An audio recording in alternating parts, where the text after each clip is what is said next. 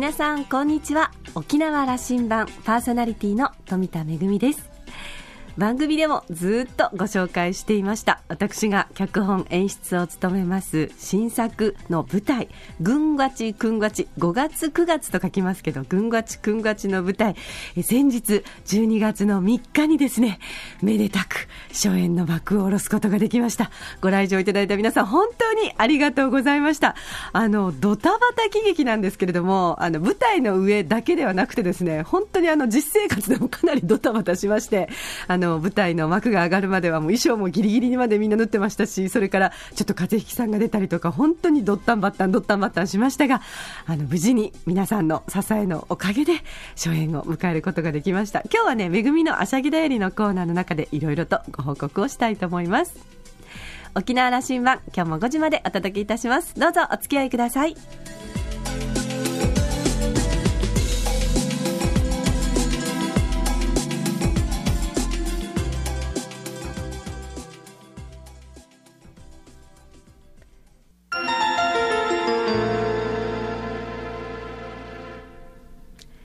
那覇空港のどこかにあると噂のコーラルラウンジ。今週は衆議院議員の玉城デニーさんと、ラウンジ常連客で沖縄大学地域研究所特別研究員の島田克也さんとのおしゃべりです。玉木さんは1959年うるま市生まれ。タレント活動を経て2002年の沖縄市議会議員選挙において初当選。2009年の衆議院議員総選挙において民主党から沖縄第3区において当選を果たし2012年の総選挙では比例代表で再選2期目を務めています現在は生活の党に所属して幹事長代理を務めているレニーさん。2009年に民主党政権が誕生した時のことから、鳩山内閣に何が起きていたのか。政権が自民党に戻った今、沖縄選出の議員はどのような対応を迫られるのか。視点をいろいろと聞いてるみたいです。それでは島田さんとのおしゃべりをどうぞ。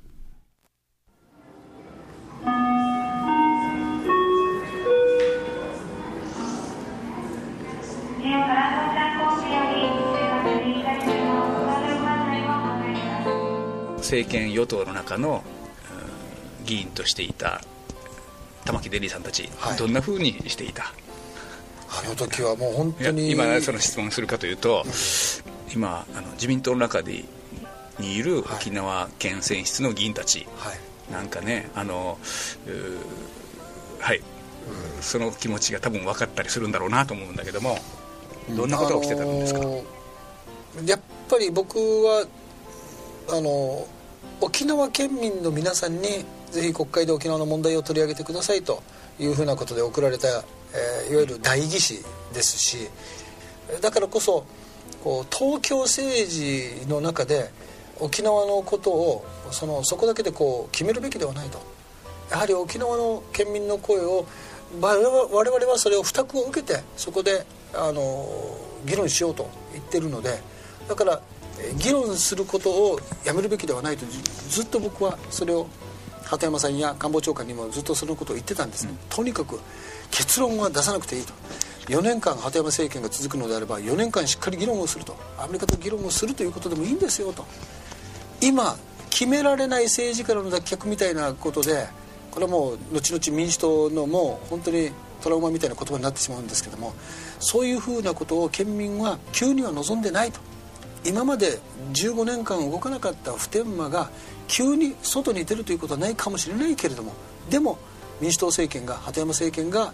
そのアメリカとも交渉しいろんなところとも交渉しそれについて努力しているという姿勢が大切でその中で沖縄の思いや声をしっかりと政府が、えー、拾い上げていくということを続けてほしいということを言ってたんですね、うん、そうなんですよね。あそこであの年に、ね、確か2009年のその暮れから頃に話した言葉が次の春までにそれが決めれなければいけないというふうなことのムードになっていったんですよ。発言もした、はい、それは無理な話でね。無理ですね、だから僕はそれは決めるべきではない。最初は2009年年内で決めようとしたんですよ、ダメだダメだと絶対ダメだと。そういうことをもう民主党の中でもいろんな先生方に話をしてそういうふうに絶対に決めちゃダメだということを言ってくださいと。おかしいですよおかしくなりますよ。っていうことをずっと言いかけてそれで年が明けてところがもうマスメディアからはいつ頃ですかいつ頃ですかっていう話になってで1月に名護市長選挙があった。稲峰さんが勝った。しかし平野官房長官は、えー、その一地域の選挙の結果を侵釈しなければいけないということがあるのかどうかそれも検討したいみたいなとんでもない発言をしたのでそこから僕らは怒り始めたんですよ、まあ、その頃にはもうすでにその官僚そのアメリカの考え方に乗っかった皆さんにもうあの民主党の中の政策もこの動いてたわけですな。もうその時点で北沢さんと岡田さんはもう普天間はあそこしかないということでもう固まってました、うん、ですからもうそこからあとどんなに鳩山さんが動こうとしてももう外務防衛の省庁の皆さんはやれやれこれであのなんとか落ち着きそうだぞという形になってましたのでそこにも僕はものすごく怒ったんですよ、うん、決めるのは国民であってね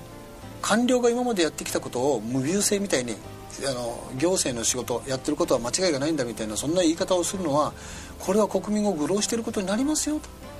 国民あっての国ですよ。国会ですよということをずっともうそういう発展をせざるを得なかったんですね。これだけ難しい法案や制度の改革をスッスッスッスッとあの今の自公政権進めていくんだけども、はい、しかしその勢いもあのあまりにもその民主党政権がひ弱で頼りなかったんで、はい、それを逆に勢いづけているという部分がありますから、ですからもうこれはもうお詫びしてもお詫びしても言い訳にしかならないので、うん、我々はだからこそ今の自民党がやっていることに対して国民の皆さんと共にもう警鐘を鳴らし続けるしかないと、うん、なぜなら政治をコントロールするのは国民にしかできないんですよ。選挙でしかコントロールできないんです。これは政治家にはできないんですね。あのこれから年越して来年名護市長選挙があって、はい。えー、県知事選挙までもしかすると那覇市長選挙もセットじゃないかという、はいはい、あの噂も流れてますけども、はい、政治結成の年なんですけども、はい、沖縄にとってどんな来年になっていきますかね？あのこの間実は普天間の問題でですねあの、まあ、いわゆるその普天間辺野古移設のこの県民の反対する声ではなく辺野古に持っていったら万事解決だという賛成のあの意見の声も増えてきていると思います。それは結果的に民主党政権の大失敗と安倍政権の誕生によるそういうもともとそういう声を思いを持っていた方々の活動するテリトリーが広がってきているというふうに思うんですね。ただだからこそやっぱり国民県民の皆さんには選挙の時にしっかり判断をしてほしい。国民主権の最大の効力は選挙なんですよ。我々が主権者なんだと。ということをしっかり選挙で反映させるためにはやっぱり選挙に行かないといけないんですね。僕は沖縄の投票率が5060で決まっているということを皆さんにもっと頑張っていただいて少なくとも80%まで高めて、県民総意でこの選挙の結果が出たということを認めさせるということの方が重要だと思います。他府県では例えば市町村長選挙県知事選挙でも30数パーセントとか 40%, 40とか。全体の有権者ですよね。有権者の100のうちの30ですからそこに住んでる人たちのわずか10%ぐらいの意見で首長が決まってしまうっていうことはありえないですよ。まだ沖縄はいいということなんですけども。まだいいんですけどそれでも沖縄が本当に沖縄の声をあの失いたくなければ、投票率はもっと上がるべきだし上げるべきだと思います。デニーさんのメッセージはこうですね。選挙で決めようよと。ただ、はい、沖縄これまでねずっとやってきて選挙で決めたつもりなのに決まらなかったということが多くてね。だから有権者もそれでもじゃあどんな意味を持ったんだという話になるんだけども。ただあの選挙で決めたことが失敗した時にはその失敗の揺り返しはまた次の選挙でやってきた。これが昨年暮れの民主党の大敗自民党の躍進日本維新の会の、えー、躍進だったと思うんですね。ところが躍進してわずかこの1年間の間に自民党はどんな政治をしたのか維新の会はどういう動きをしたのかということをやっぱり見ていただきたいんです。それを見ることによって自分たちの地域の選挙例えば議会の選挙でもいいですし首長の選挙の場合にそういうその社会の方向性その方向性で本当にいいのだろうか我々の地域は我々の議会はということをやっぱりその常に、えー、鏡写しで見ていただきたいなというふうに思うんですよ、まあ、選挙の結果が全てであればもうあとは従えということでは僕は決してないと思います。たとえその選挙で、えー、勝った方がその声をより強く、えー、表明をし負けた方は、えー、勝った方のその主張によって従わざるを得ないというのが、まあ、悲しいかな民主主義の結果ではありますけれども。しかし、うん、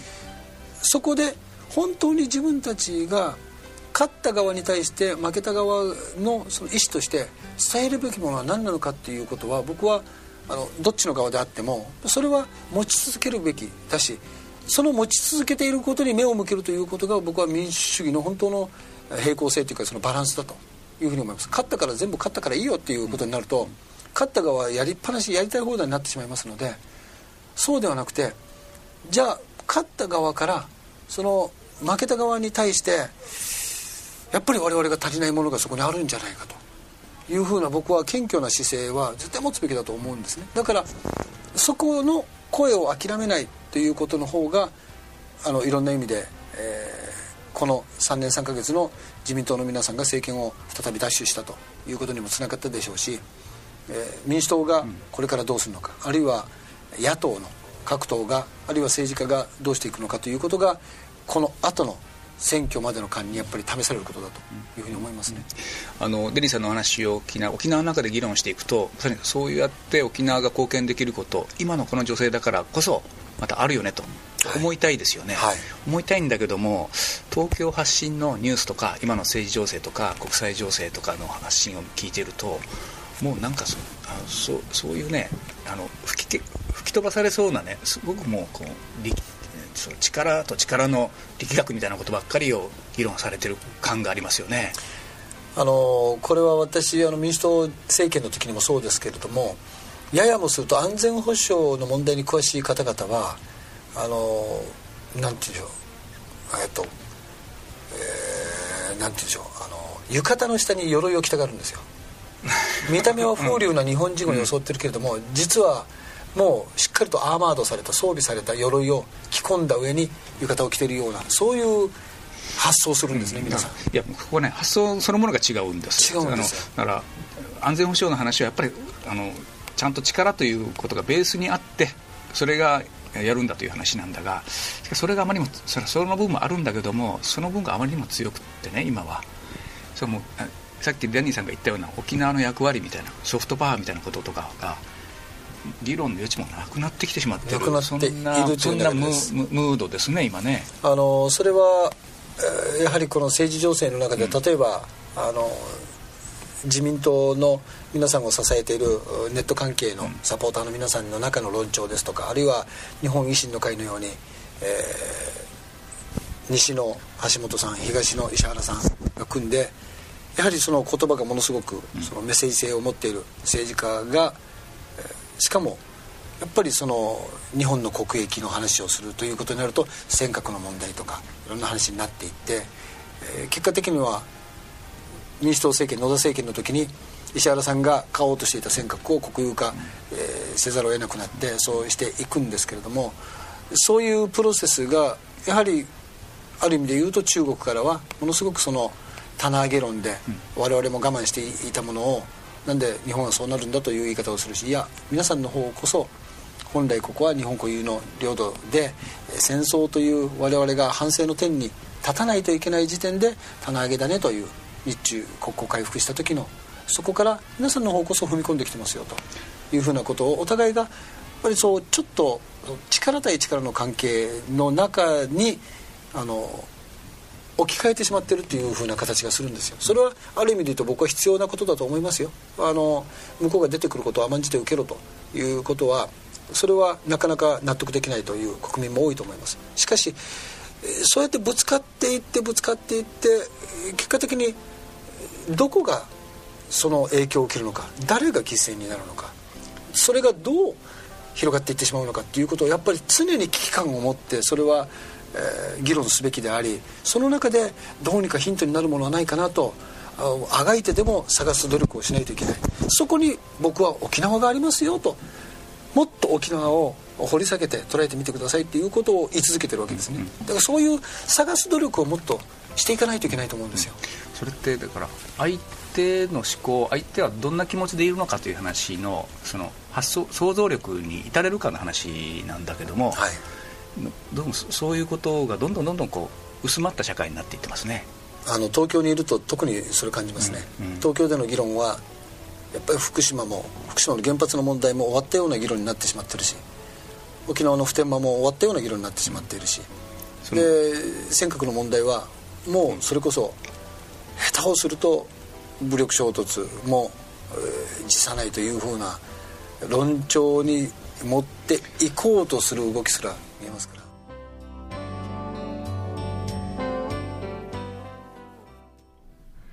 デニーさんのね、浴衣の下に鎧を着てるという表現は、とても重いなと思いましたね。あのまあ、島田さんの言う相手のことを思う力、想像力が今少しずつなくなっているような、そんな社会になってるよねという話もありましたし、あの、こういう時こそ本当に沖縄の持ってるこう柔らかな力というんですかね。そう、あの、力と力がバーンとぶつかるんじゃなくて、あの、沖縄の持ってるその力というか、そういうところをどうにかこう、この時代だからこそ生かすことができないのかなというふうに、あの、強く思いました。えー、島田さんは今回ですね、この玉城デニーさんにお話を伺ったのは、まあ、県民への説明責任ということでお話を伺ったと、えー、国会議員や、まあ、政治家の皆さんには、県民、国民、有権者への説明責任ということを今、この大切な時期だからこそ、一層厳しく自らに課してほしいというふうに言ってました。えー、今日はここまでなんですが、このお二人のお話の続き、また来週お届けしたいと思います。今週のコーラルラウンジは、衆議院議員の玉城デニーさんと、ラウンジ常連客、島田克也さんとのおしゃべりでした。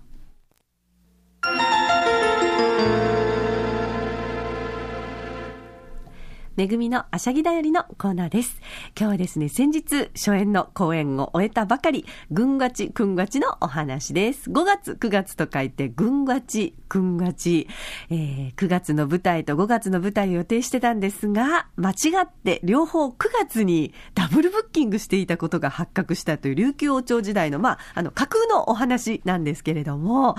えー、今回はですね、私、脚本演出を務めまして、そして、まあ、あの、今、沖縄が誇る若手中堅のですね、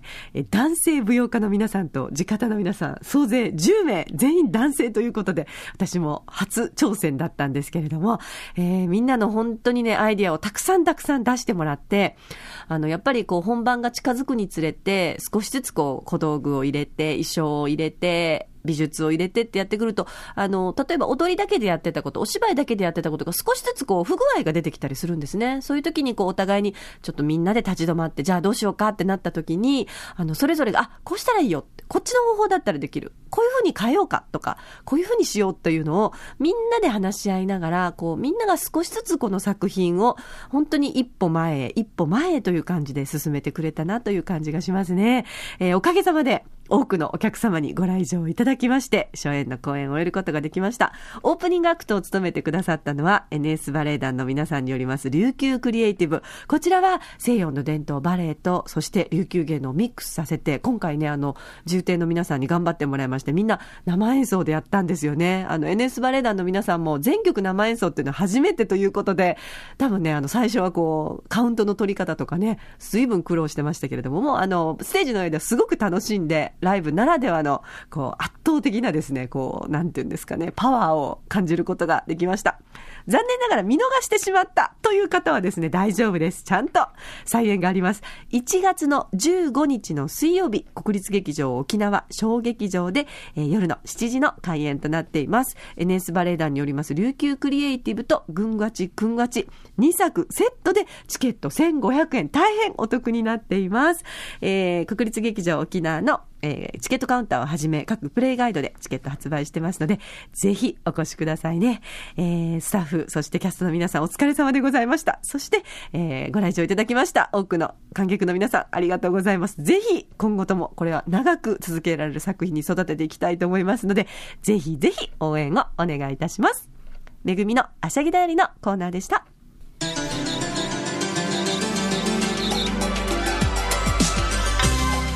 沖縄羅針盤では皆さんからの番組のご感想やリクエスト曲などメールでお待ちしています。宛先は864アットマーク r 沖縄 .co.jp 864アットマーク r 沖縄 .co.jp です。懸命に沖縄羅針盤と書いて送ってきてくださいお待ちしておりますそれからポッドキャストやブログでも情報発信中ですラジオ沖縄もしくは沖縄羅針盤と検索してホームページをチェックしてみてください沖縄羅針盤今週も最後までお付き合いいただきましてありがとうございましたそろそろお別れのお時間ですパーソナリティは富田恵でしたそれではまた来週